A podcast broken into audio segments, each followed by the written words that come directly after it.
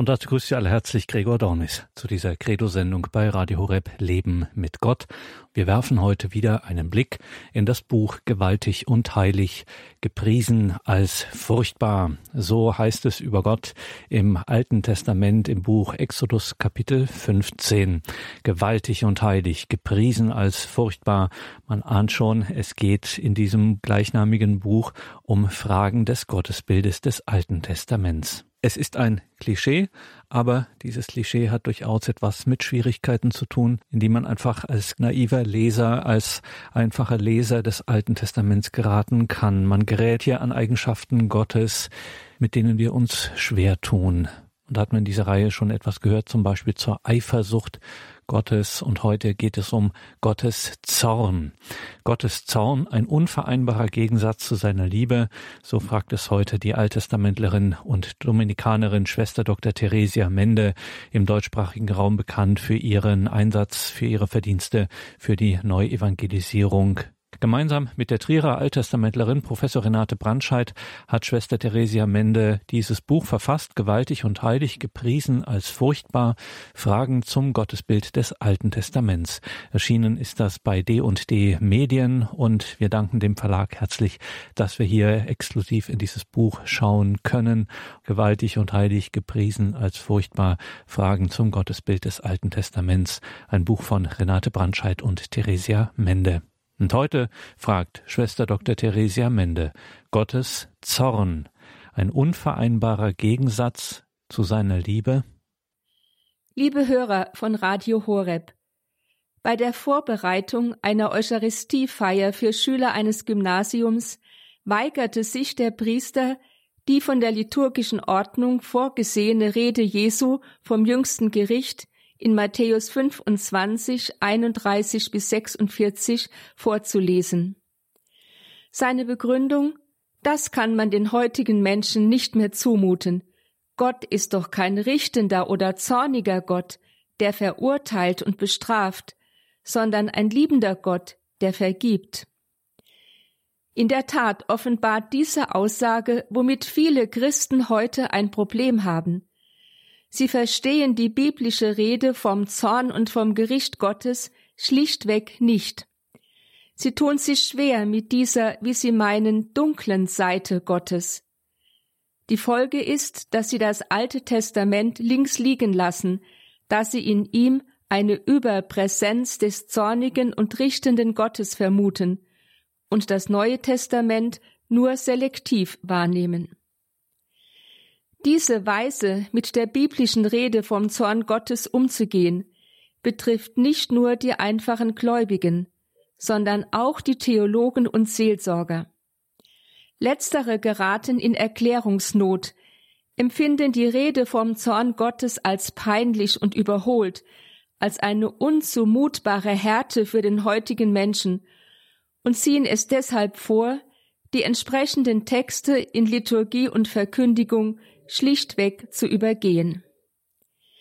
Zumeist wird eine solche Handlungsweise auch noch mit der gut makionitischen Argumentation begründet, der zornige, richtende und rächende Gott sei ja ohnehin nur der Gott des Alten Testamentes und somit für uns Christen nicht mehr weiter relevant, während Jesus Christus im Neuen Testament den liebenden Vater offenbare und damit das alttestamentliche Gottesbild überwunden habe.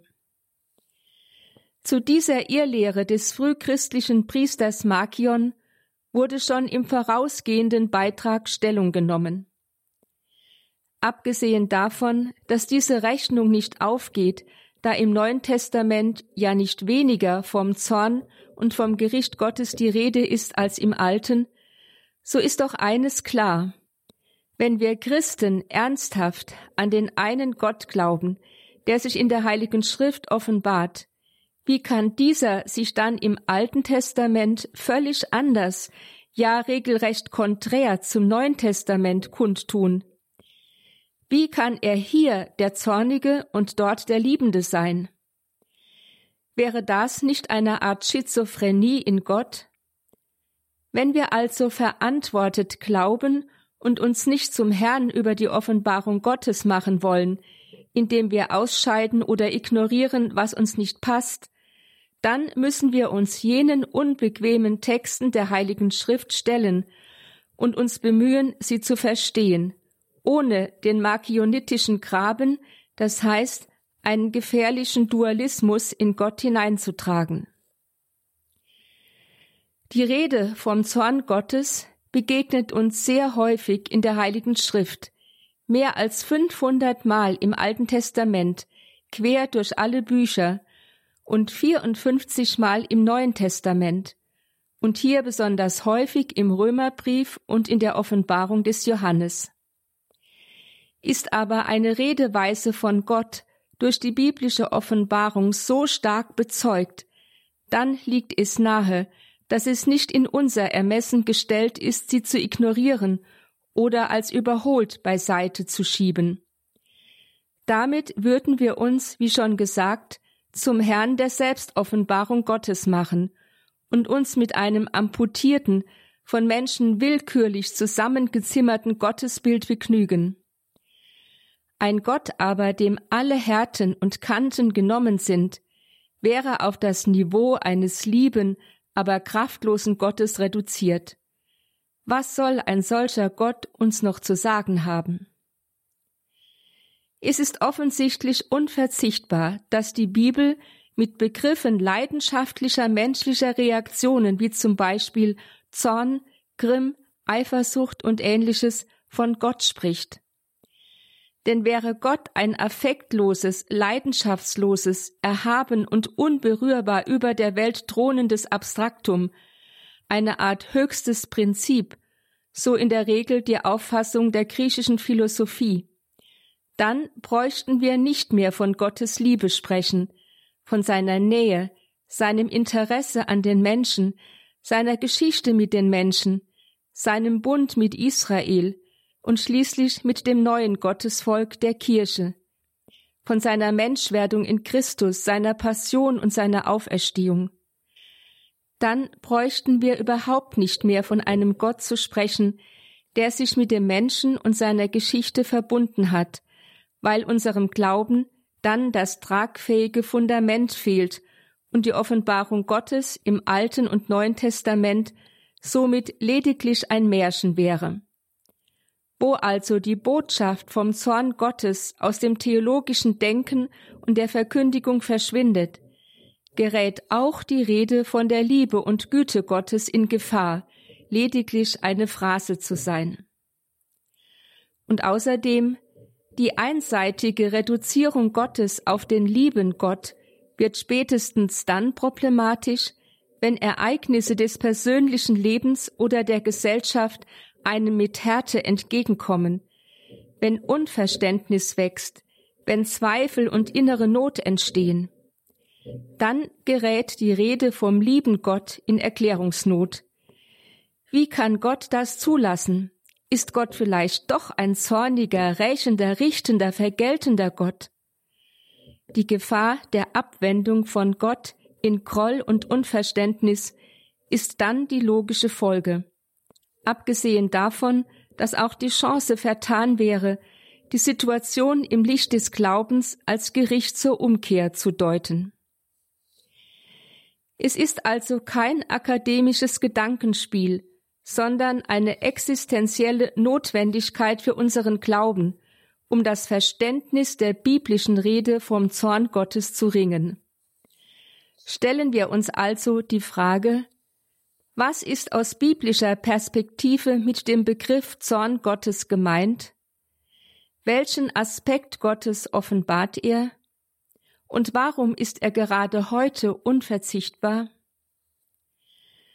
Zunächst müssen wir uns klar machen, dass unsere Rede von Gott immer nur im Horizont menschlicher Erfahrungen und mit Hilfe menschlicher Kategorien stattfinden kann.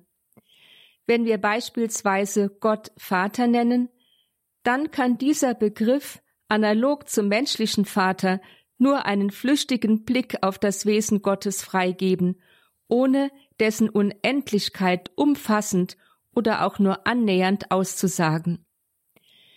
Werden nun Begriffe menschlicher Leidenschaft wie Liebe, Zorn oder ähnliches auf Gott übertragen, dann gilt für sie das Gleiche.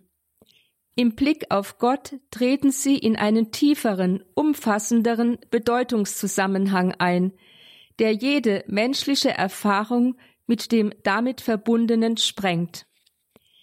Im Fall des Zornes Gottes bedeutet dies, dass damit nicht eine unbeherrschte, unkontrollierte, blindlings dreinschlagende Wut gemeint ist, die jede Verhältnismäßigkeit überschreitet und das Gegenüber wahllos verletzt, also kein sich vergessen im Zorn, das Menschen am Ende, wenn sie wieder zur Besinnung kommen, bereuen müssen. Gott hat keine Wutanfälle, durch die er zum Sklaven seiner Leidenschaft würde. Die biblischen Belege werden uns vielmehr zeigen, dass Gott nie aus Unbeherrschtheit, Laune oder Willkür zürnt, sondern jeweils ein Grund dafür im Fehlverhalten des Menschen bzw. seines Volkes vorliegt. Eine zweite Voraussetzung für das richtige Verständnis der Rede vom Zorn Gottes ist die Erkenntnis, dass die Bibel mit dieser Rede nicht ein festliegendes, klar umrissenes Konzept verbindet. Vielmehr zeigt allein schon die Tatsache, dass das Hebräische ein gutes Dutzend Begriffe für das kennt, was wir mit Zorn oder Grimm übersetzen, dass man im Alten Testament nur behutsam tastend um ein angemessenes Reden vom Zorn Gottes ringt. Eine dritte Voraussetzung für das richtige Verständnis der Rede vom Zorn Gottes ist die Tatsache, dass das Alte Testament nur in äußersten Grenzfällen davon spricht. Der Zorn also offensichtlich nicht eine im Wesen Gottes wurzelnde Eigenschaft ist, mit der der Mensch in regelmäßigen Abständen immer wieder konfrontiert wird. Und schließlich ist, um die Rede vom Zorn Gottes richtig zu verstehen, zu bedenken, dass Israel im Umfeld des vorderen Orients mit Religionen in Berührung kamen, die schon seit über tausend Jahren vom Zorn der Götter sprechen und damit versucht haben, die Widersprüche und Gebrochenheit der vorliegenden Welt zu erklären. Diese Redeweise hat für die Menschen jener Zeit und jenes kulturellen Umfeldes und damit auch für Israel offensichtlich nichts Anstößiges, sondern war eher bekannt und vertraut. In diesem vorgegebenen Rahmen religiösen Denkens und Sprechens setzte Israel jedoch entsprechend seinem ganz anderen Gottesbild eigene Akzente. Wie schon angedeutet, galt der Zorn nicht als Wesenselement Gottes, vor dessen willkürlichem Ausbruch der Mensch ständig bangen müsste.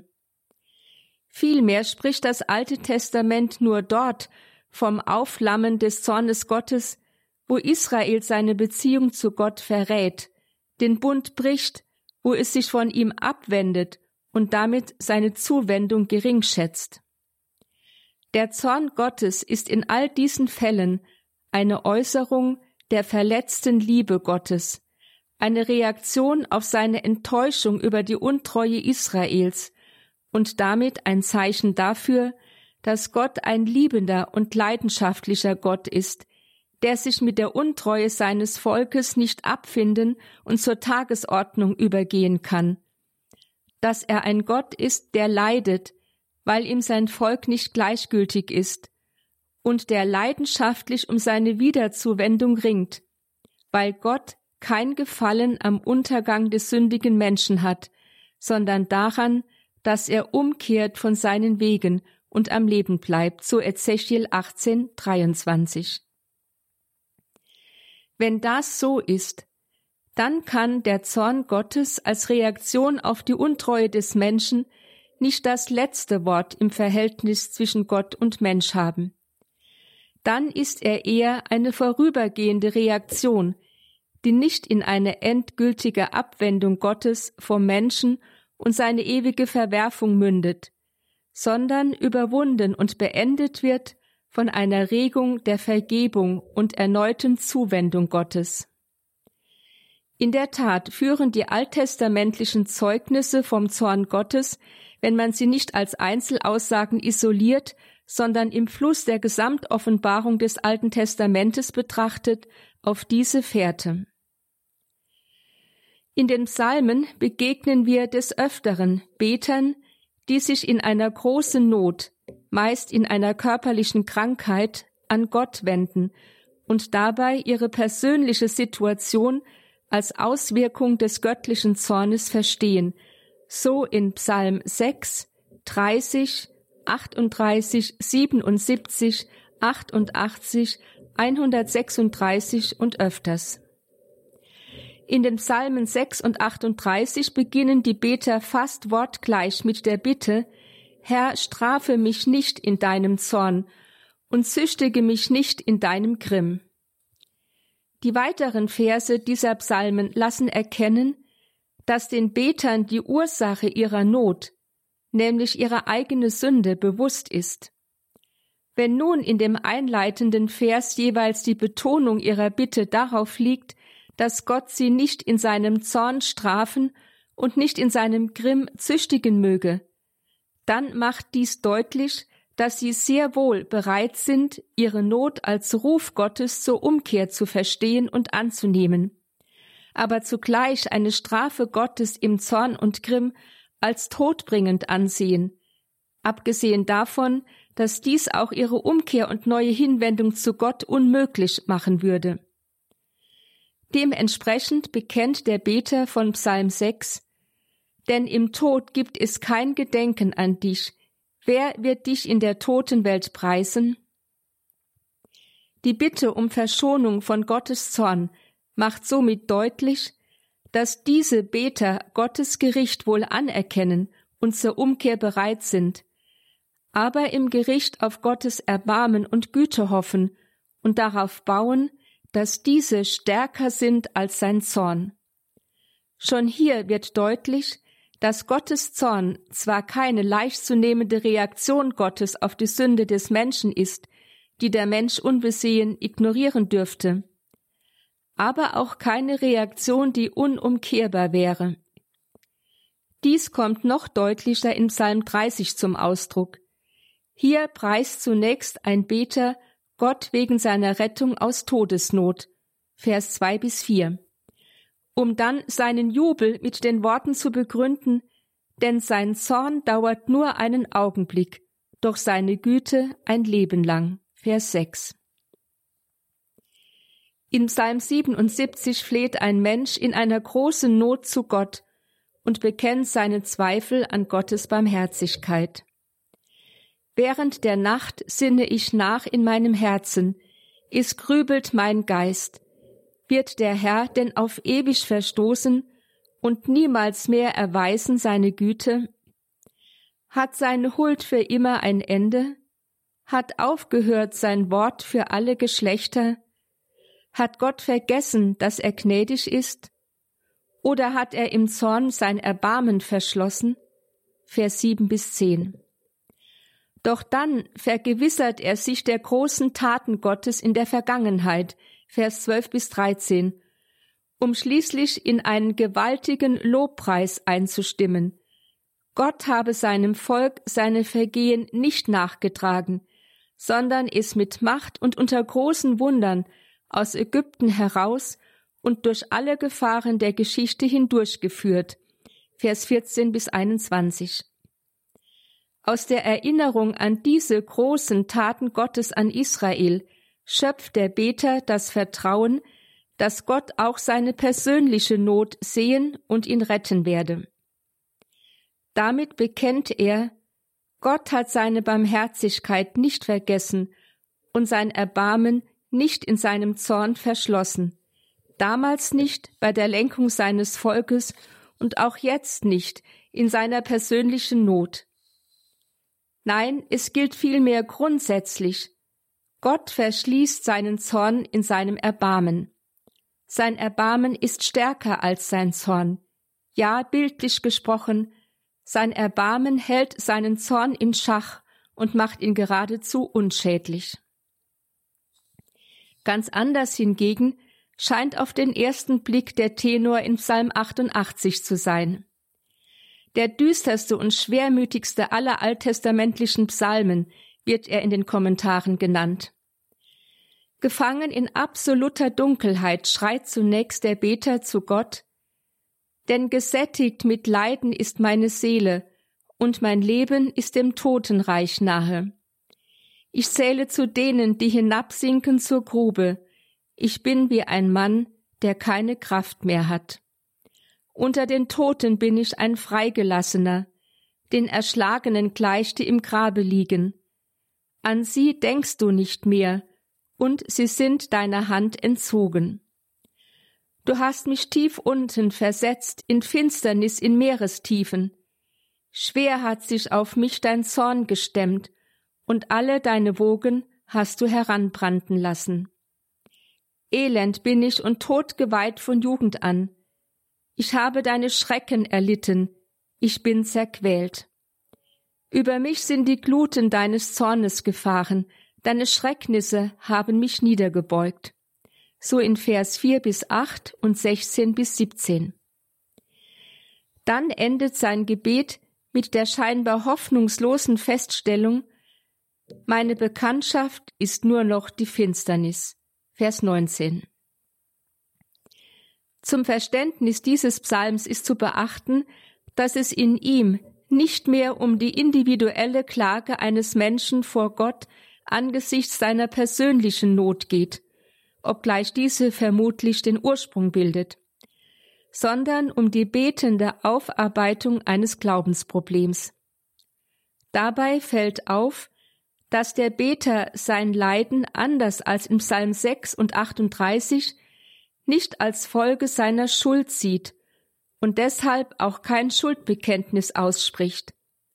Stattdessen wird ihm die Erfahrung, dass er im Leben schweres Leid erfährt, das ihn letztlich in den Tod führt, ja, dass er von Jugend an, das heißt grundsätzlich todgeweiht ist, zur generellen Glaubensanfechtung. Warum verstößt du, Jahwe, meine Seele? Verbirgst du dein Gesicht vor mir? Vers 15.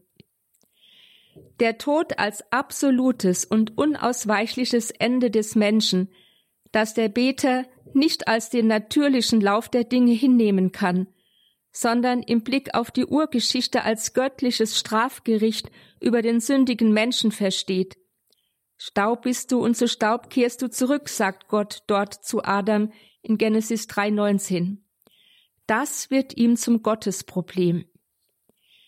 Nicht eine Krankheit, sondern diese Deutung der Conditio Humana im Licht der Sündenfallerzählung in Genesis 3 ist für ihn zur Belastung seines Glaubens geworden.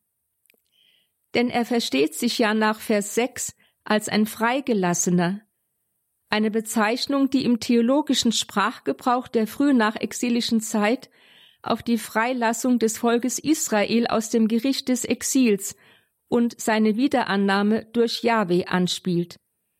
So Jesaja 61,1. Jedoch scheint die Freilassung des Volkes der Erwählung aus dem Exilsgericht, die den Beginn einer neuen Epoche in der Führung Gottes mit Israel markiert, auf sein persönliches Geschick keine Auswirkung zu haben. Seine Geschichte mit Gott hört, so die offizielle Glaubensauffassung nach Genesis 3,19, im Tod auf. Er ist als Glied des Gottesvolkes zwar ein Freigelassener, also ein von Gott begnadigter, aber nur, um im Tod zu enden. Diese Deutung kann der Beter nicht mehr mit seinem Glauben an den Gott des Heils, den er in der Geschichte seines Volkes erfahren hat, in Verbindung bringen.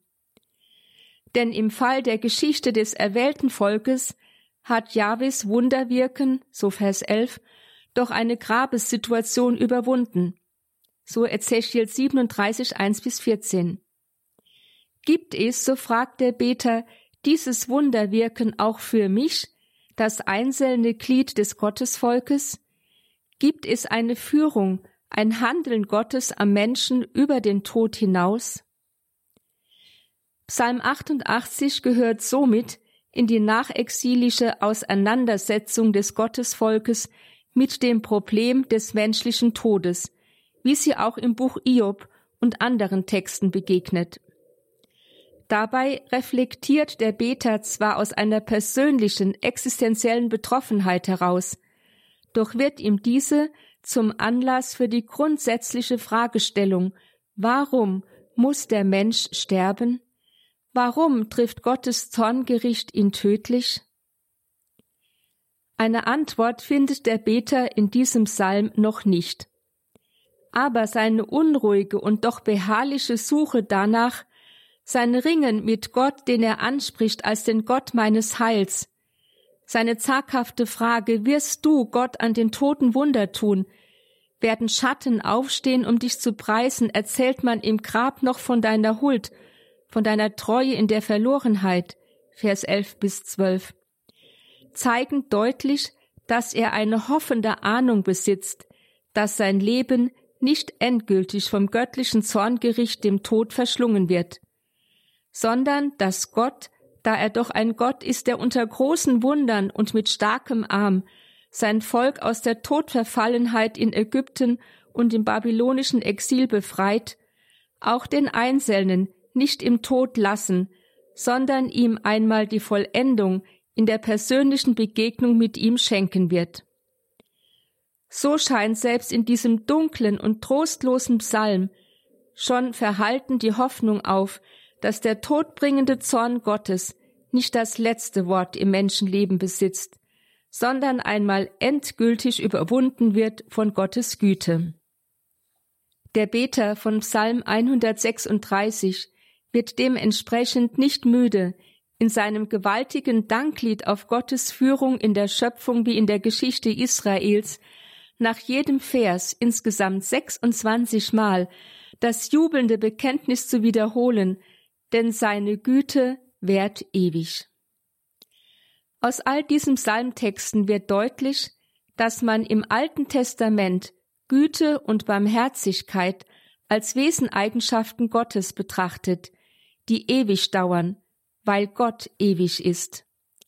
Der Zorn Gottes hingegen wurde als eine situationsbedingte Äußerung erlebt, die im Fehlverhalten Israels ihren Anfang nimmt und, so der Beter von Psalm 30, nur einen Augenblick dauert, also zeitlich begrenzt, ja winzig ist im Vergleich zu der nie endenden Güte und Barmherzigkeit Gottes. Letztere walten in allem, was Gott tut. Sie sind auch in den durch die Menschen verursachten Phasen des göttlichen Zornes hindurch gegenwärtig, wie ein Strom, der verborgen in der Tiefe dahinfließt, auch wenn er zuweilen vom Zorn Gottes überdeckt zu sein scheint. Zusammenfassend können wir sagen, die Güte ist also eine Eigenschaft Gottes, die in seinem Wesen liegt und deshalb unbegrenzt ist, während der Zorn Gottes eine zeitlich begrenzte Erfahrung des Menschen mit Gott darstellt, die dann eintritt, wenn der Mensch sich von Gott gelöst hat. Doch diese wird auf jeden Fall von der Güte und dem Erbarmen Gottes umfangen. Auf etwas andere Weise kommt die Begrenzung des Zornes Gottes durch seine Güte in der sogenannten Gnadenformel zum Ausdruck.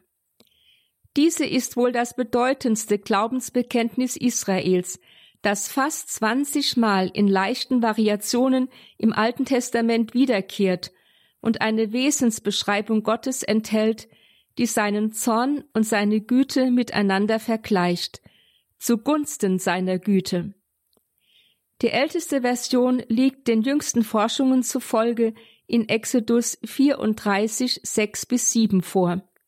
Der Text lautet, Jahwe ist Jahwe, ein barmherziger und gnädiger Gott, langsam zum Zorn und reich an Güte und Treue der Güte Tausenden bewahrt, der Schuld, Verbrechen und Vergehen vergibt, aber ganz und gar ungestraft lässt er nicht. Im ersten Teil des Bekenntnisses wird auf zwei Eigenschaften Gottes hingewiesen, die grundsätzlich immer und ohne jede Einschränkung gelten. Gott ist barmherzig und gnädig. Das erste Adjektiv barmherzig leitet sich im Hebräischen von einem Substantiv ab, das seiner Grundbedeutung nach Mutterschoß heißt und erst im übertragenen Sinn mit Barmherzigkeit wiedergegeben wird. Das heißt, es kennzeichnet die Barmherzigkeit Gottes als eine liebevolle und verlässliche Fürsorge für den Menschen, wie sie Mutter und Vater ihren Kindern entgegenbringen, wobei die Voraussetzung dafür, wie bei Eltern, eine innige, in einer unauflöslichen Bindung wurzelnde Beziehung der Liebe zwischen Gott und Mensch ist.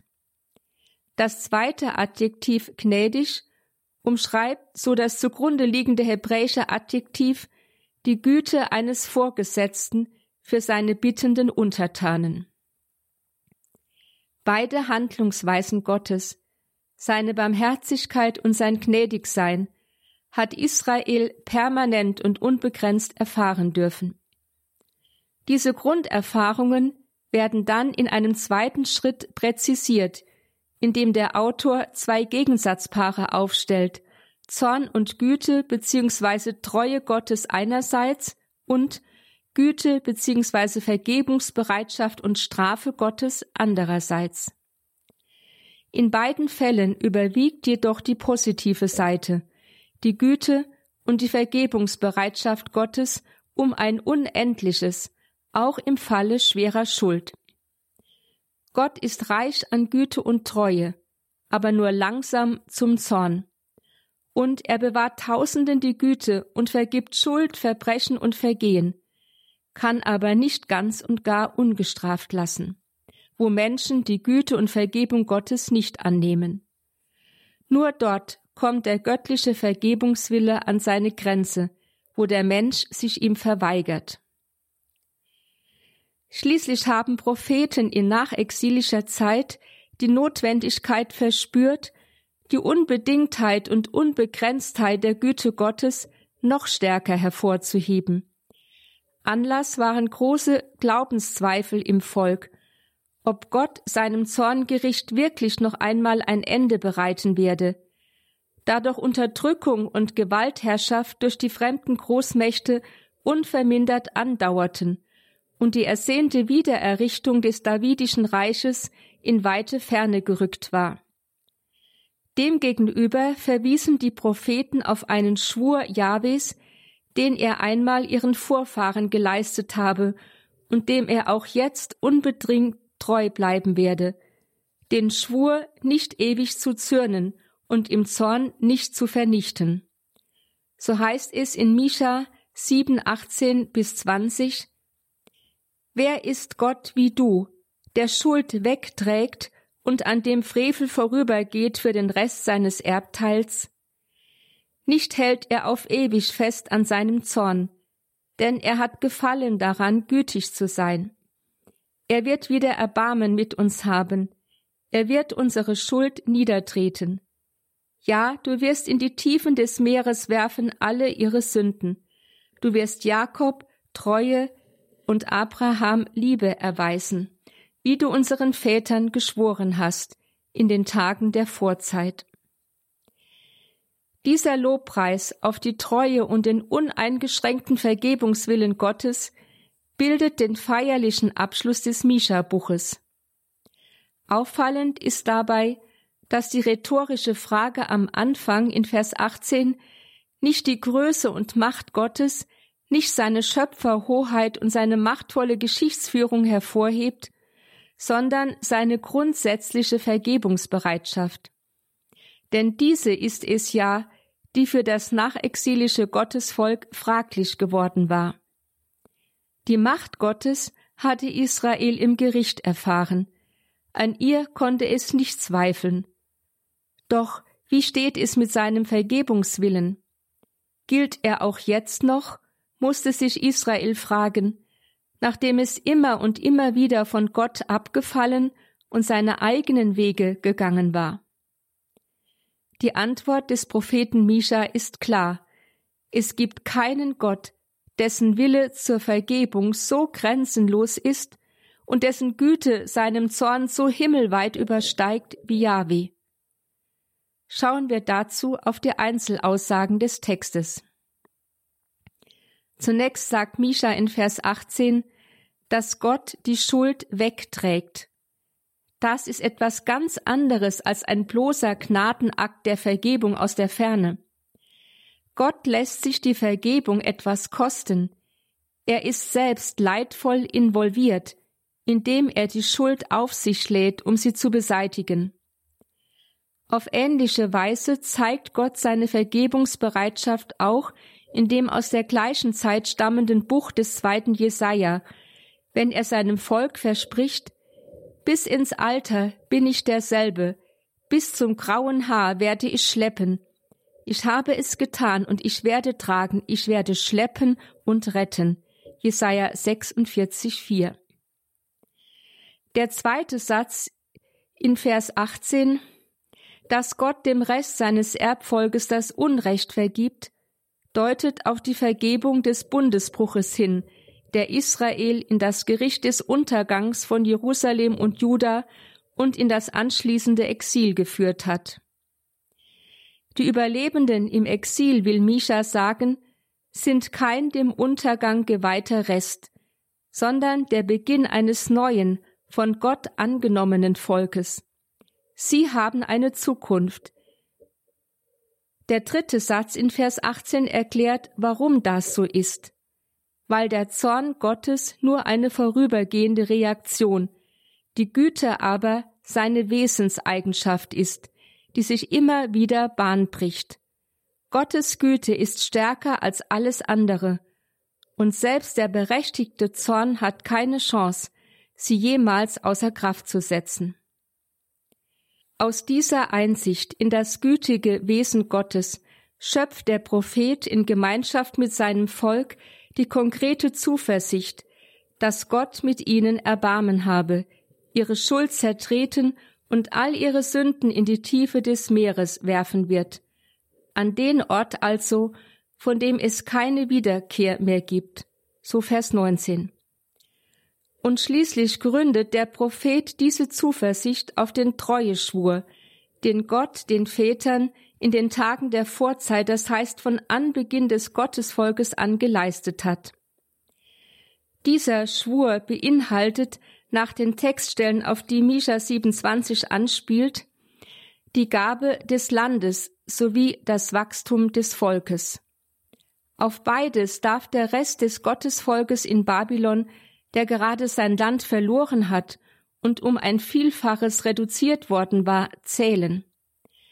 Denn niemandem anders als ihm, der ja der Nachkomme Abrahams und Jakobs ist, gilt dieser Schwur. So zeigt der Schluss des Mischa-Buches auf eindrückliche Weise, dass der Zorn Gottes, die Treue und Güte sowie die Erwählung und Liebe Gottes niemals mehr zunichte machen kann, da Gott sich durch seinen Treueschwur selbst die Fesseln der Liebe angelegt hat. Ein zweiter Prophetentext, in dem vom Schwur Jahwes als Grenze seines Zornes die Rede ist, findet sich in Jesaja 54, 7 bis 10, dem zweiten Teil des Jesaja-Buches, der in exilisch-nachexilischer Zeit ergänzt wurde. Es heißt dort, nur für eine kleine Weile habe ich dich verlassen, doch mit großem Erbarmen werde ich dich sammeln. Einen Augenblick nur verbarg ich vor dir mein Gesicht, in aufwallendem Zorn. Aber in ewiger Huld habe ich mich deiner erbarmt, spricht dein Erlöser, der Herr. Wie bei der Flut Noachs soll es für mich sein, so wie ich damals schwor, dass die Flut Noachs die Erde nie mehr überschwemmen wird, so schwöre ich jetzt, dir nie mehr zu zürnen und dich nie mehr zu schelten. Mögen auch Berge weichen und Hügel wanken, meine Huld wird nicht von dir weichen, und der Bund meines Friedens nicht wanken, spricht der Herr, der Erbarmen hat mit dir.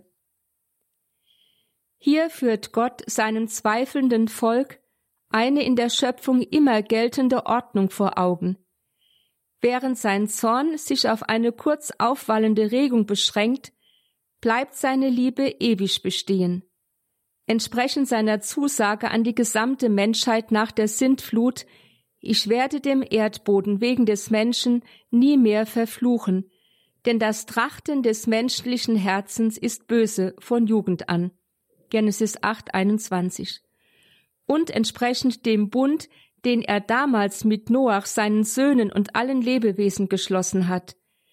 Nie wieder sollen alle Wesen aus Fleisch vom Wasser der Flut ausgerottet werden. Nie wieder soll eine Flut kommen und die Erde verderben. Steht der Bogen in den Wolken, so werde ich auf ihn sehen und des ewigen Bundes gedenken zwischen Gott und allen Lebewesen, allen Wesen aus Fleisch auf der Erde. Genesis 9, 11 und 16. Hier bejaht Gott seine Schöpfung grundsätzlich und für immer, obwohl er weiß, dass das Herz des Menschen böse ist von Jugend an. Der Mensch sich also immer wieder von ihm abwenden und seiner Bestimmung ein liebendes Gegenüber Gottes zu sein untreu werden wird. Mit Blick auf diese Zusage ewiger Treue an die gesamte Schöpfung versichert Gott seinem Volk in nachexilischer Zeit durch den Propheten Jesaja, dass seine unerschütterliche Treue auch ihm, einem Teil dieser Schöpfung, gilt. Was den Bestand der Schöpfung garantiert, garantiert auch den Bestand seines bedrängten Volkes in nachexilischer Zeit. Dabei wird die Zusage unverrückbarer ewiger Treue in der Urgeschichte mit der Kategorie Bund, im Prophetentext mit der Kategorie Schwur ausgesagt. In Jesaja 54,10 bekräftigt Gott seinen Schwur noch einmal mit einem Bildvergleich aus der Schöpfung. Selbst wenn das Unwahrscheinliche geschehen sollte, dass Berge weichen und Hügel ins Wanken geraten, die normalerweise doch ein Bild für Festigkeit und Unerschütterlichkeit sind, so wird Gottes Güte nicht vom Menschen weichen. Sie hat ewigen Bestand und wird von seinem Zorn nicht erschüttert werden. Eine weitere Weise, die Grenze des göttlichen Zornes aufzuzeigen, ist die Rede von der Reue Gottes. Allerdings muss zuerst einmal der Begriff der Reue in Anwendung auf Gott erklärt werden. Denn im Unterschied zum Menschen bedeutet die Reue von Gott ausgesagt nicht, dass Gott etwas falsch gemacht hätte, was er später bereuen müsste, oder dass er mehr oder weniger willkürlich seine Worte und Pläne wieder zurücknehme. Es heißt ja in Numeri 23,19 ausdrücklich, Gott ist kein Mensch, der lügt, kein Menschenkind, das etwas bereut. Aber was bedeutet dann die Rede von der Reue Gottes? Hier hilft uns Genesis 6, 5 bis 6 weiter. Es heißt in der Einleitung zur Sintfluterzählung, der Herr sah, dass auf der Erde die Bosheit des Menschen zunahm und dass alles Sinnen und Trachten seines Herzens immer nur böse war. Da reute es den Herrn, auf der Erde den Menschen gemacht zu haben, und es tat seinem Herzen weh. Diese Verse bedeuten nicht, dass es Gott reut, den Menschen überhaupt erschaffen zu haben. Er missbilligt nicht sein eigenes Schöpferhandeln. Vielmehr empfindet er Reue im Blick auf dessen Ergebnis, dass nämlich der von ihm erschaffene Mensch seine Freiheit nicht dafür gebraucht, wozu er erschaffen wurde, nämlich die Herzensgemeinschaft mit Gott zu suchen und sich seiner Führung anzuvertrauen, sondern dafür, sich mit dem Bösen zu verbinden und ihm zu folgen. Diese abgrundtiefe Verderbtheit des Menschen stellt das Herz Gottes vor eine schwere Wahl. Sie verursacht einerseits einen unendlichen Schmerz in ihm, wo Gott doch sein Geschöpf liebt und deshalb nicht von ihm lassen kann. Andererseits entflammt sie in ihm einen gewaltigen Zorn, der zur Vernichtung drängt. Die Vernichtung des sündigen Menschen ist in der Tat eine reale Möglichkeit Gottes. Wenn wir sie nicht ernst nehmen, werden wir auch nie begreifen, wie groß die Liebe Gottes ist, die letztendlich seinen Zorn überwindet und den daraus resultierenden Vernichtungswillen außer Kraft setzt. Der Preis für die Überwindung des Zornes durch die Liebe Gottes ist der Schmerz in seinem Herzen. Das Herz als Sinnbild für die Personmitte des Menschen, in der Affekte und Gedanken ihren Ursprung haben, meint in Bezug auf Gott den Sitz seiner Schöpfungs- und Geschichtsplanung, deren Ziel es ist, die Menschheit durch die Geschichte zu ihrer Vollendung in der ewigen Gemeinschaft mit Gott zu führen. Wo der Mensch diese Planung jedoch durchkreuzt, wo er die Gemeinschaft mit Gott zerbricht und seine eigenen Wege geht, da verursacht er ein großes Leid im Herzen Gottes. Denn Gott liebt den Menschen und kann deshalb nur großen Schmerz über dessen Verlorenheit in der Sünde empfinden, aus der der Mensch aus eigener Kraft keinen Ausweg mehr findet. Vom Menschen her gesehen kann Gott nur noch den endgültigen Bruch seiner Freundschaftsbeziehung zu ihm konstatieren. Und das ist es, was die Rede von der Reue Gottes in Genesis 6,6 aussagen möchte. Gott muss feststellen, dass das Ziel der Menschenschöpfung vom Menschen her gesehen gescheitert ist. Vom Herzen Gottes und das heißt von seiner Schöpfung und Geschichtsplanung her gesehen, gibt es allerdings noch Hoffnung, dass Gott sein Ziel dennoch erreicht, dass er an seiner Planung, eine ewige liebende Gemeinschaft zwischen sich und dem Menschen zu errichten, festhält, indem er sein Zorngericht nicht vollstreckt, sondern Güte und Erbarmen walten lässt. Nicht der Zorn, sondern die Güte und das Erbarmen Gottes haben also das letzte Wort in seiner Beziehung zu Menschen.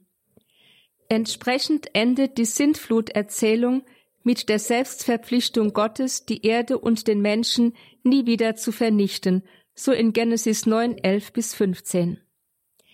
Ich richte meinen Bund mit euch auf.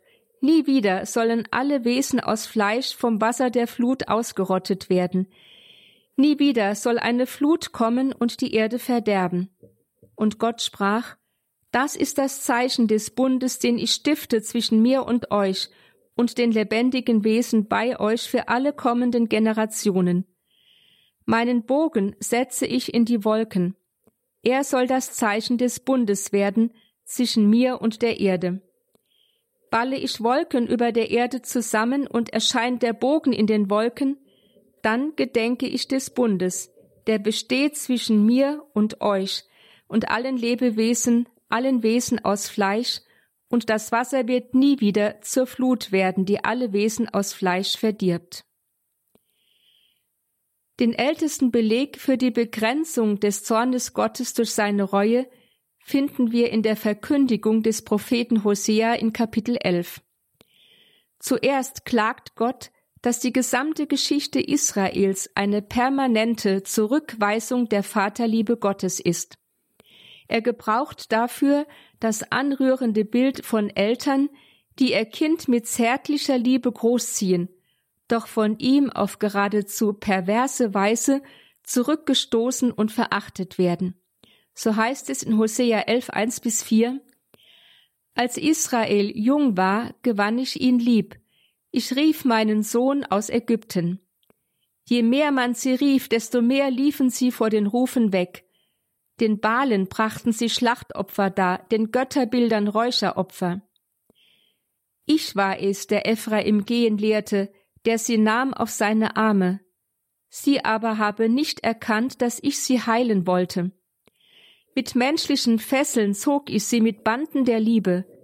Ich war da für sie wie die, die den Säugling an ihre Wange heben. Ich neigte mich ihm zu und gab ihm zu essen. Soweit der biblische Text. Doch die permanente Abkehr von Jahwe hat zur Folge, dass Israel hinter die Befreiungstat seines Gottes zurückfällt. Es geht intentional den Weg nach Ägypten in die Unfreiheit. Erfahrbar zur Zeit Hoseas in der Preisgabe an die Großmacht Assur, so Vers 5 bis 6. Da aber auch das nicht zur Einsicht und Umkehr führt, Vers 17, lodert ein glühender Zorn in Gott auf, Vers 9, der ihn drängt, sein undankbares Volk zu vernichten.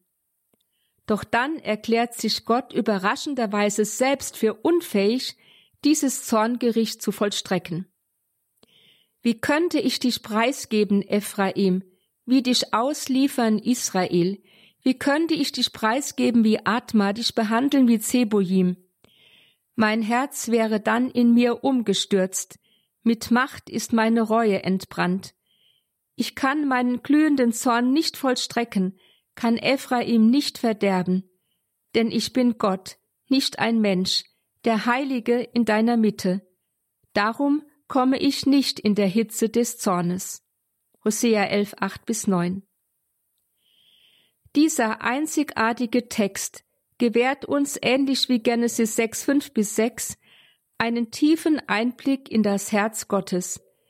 Die beständige Abweisung der Liebe Gottes über Jahrhunderte hinweg lässt menschlich gesehen nur eine Reaktion zu, die endgültige Abwendung Gottes von seinem untreuen Volk und damit dessen Preisgabe an sein selbstgewähltes Geschick, das nur im Untergang enden kann, ähnlich wie einst Atma und Seboim im Untergang endeten. Zwei Städte, die aufgrund ihrer Verdorbenheit das Schicksal von Sodom und Gomorra teilten. Aber der Zorn Gottes kommt nicht zur Ausführung, denn es flammt eine zweite Kraft im Herzen Gottes auf, die stärker ist als die Vernichtungsgewalt seines Zornes und diese an ihrem Wirken hindert. Es ist die Reue Gottes. Beide Kräfte brennen wie Feuer. Der Zorn als die gerechte Reaktion auf die schwere Schuld Israels und die Reue als die aus der Liebe Gottes geborene Gegenkraft, die von der schöpfungsgemäßen Bestimmung des Menschen in einer ewigen Liebensgemeinschaft mit Gott zu leben, nicht lassen kann. Beide fechten, bildlich gesprochen, einen schmerzlichen Kampf im Herzen Gottes aus, bei dem am Ende die Reue über den Zorn siegt. Gott bleibt seinem Heilsplan mit dem Menschen treu, denn Treue und Liebe kennzeichnen das Wesen Gottes, nicht der Zorn.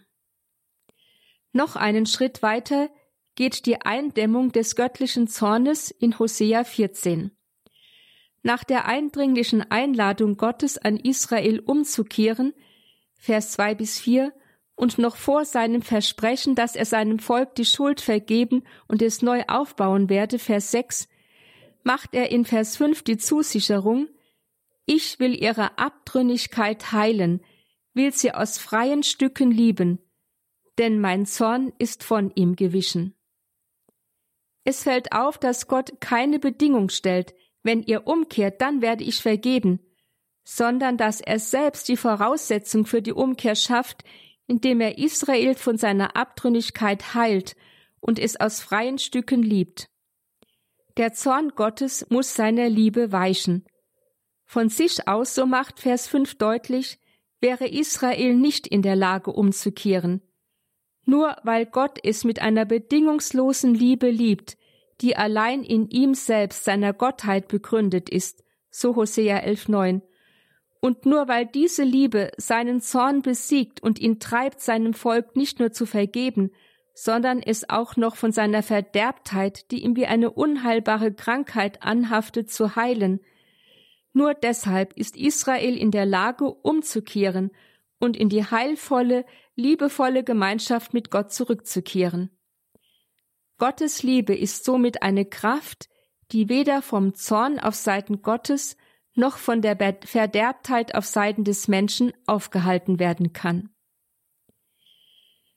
Die Betrachtung der alttestamentlichen Texte über den Zorn Gottes hat zu der überraschenden Erkenntnis geführt, dass diese Rede nicht allein ein Modus seiner Gerechtigkeit, sondern vielmehr eine kostbare und unverzichtbare Weise der Offenbarung seiner noch größeren und noch tieferen, ja seiner leidenschaftlichen Liebe zu uns Menschen ist.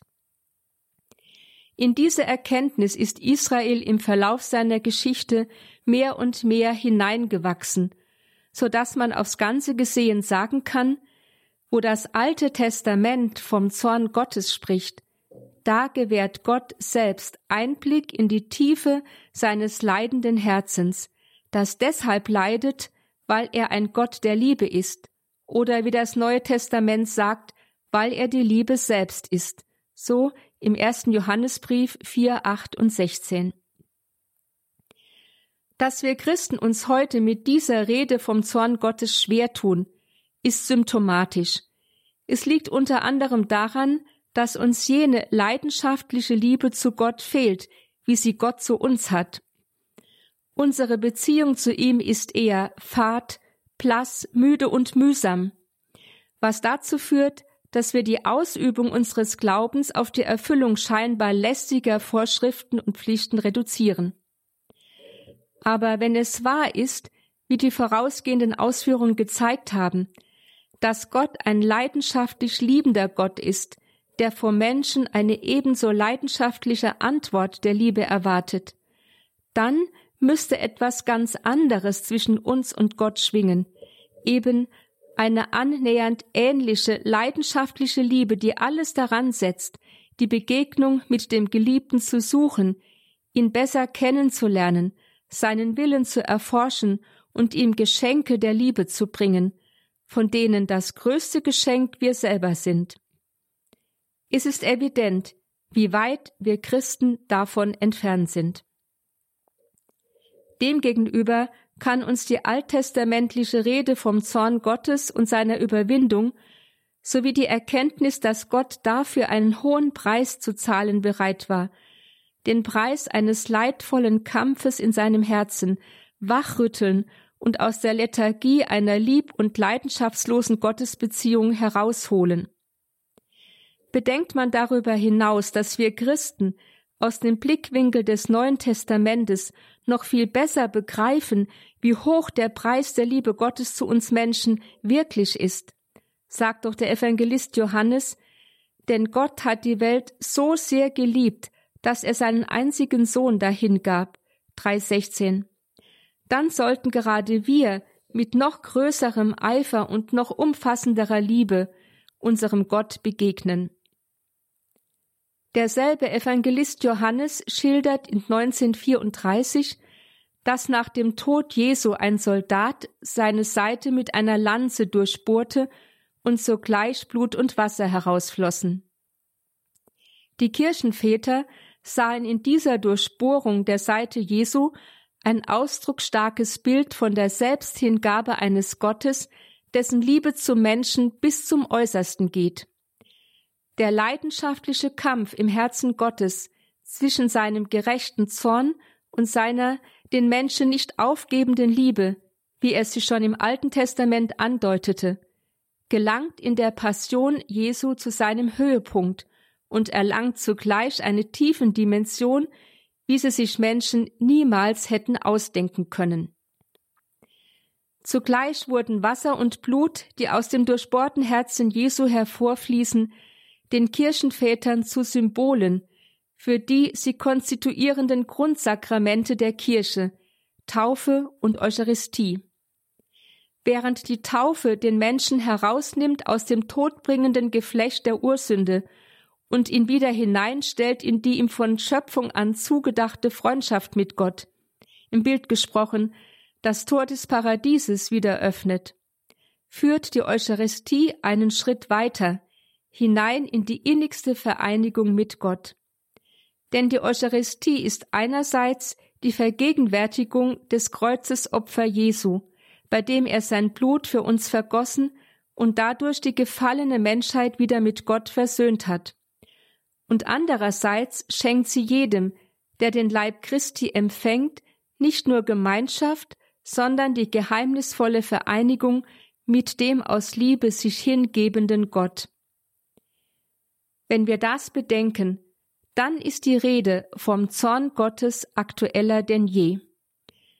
Denn dann leidet Gott auch heute unter unserer Abwendung und Gleichgültigkeit. Dann setzt sich auch heute und durch die ganze Geschichte hindurch der leidvolle Kampf im Herzen Gottes fort. Dann liegt es in unserer Hand, das Leiden Gottes aus Liebe, das hinter der Rede vom Zorn Gottes steht, zu mindern durch einen lebendigen, im wörtlichen Sinne liebevollen Glauben. Schwester Dr. Theresia Mende hörten Sie in dieser Sendung mit einem ihrer Beiträge aus dem Buch Gewaltig und heilig gepriesen als furchtbar. Fragen zum Gottesbild im Alten Testament. Dieses Buch haben Schwester Dr. Theresia Mende und Professor Renate Brandscheid gemeinsam verfasst im D&D Medienverlag. Diese Sendung kann man wie immer nachhören in unserer Mediathek. Schauen Sie dazu auf horeb.org bzw. in die Radio Horeb App. Mein Name ist Gregor Dornis. Danke Ihnen allen fürs Dabeisein. Viel Freude hier im weiteren Programm. Alles Gute und gottesreichen Segen Ihnen allen.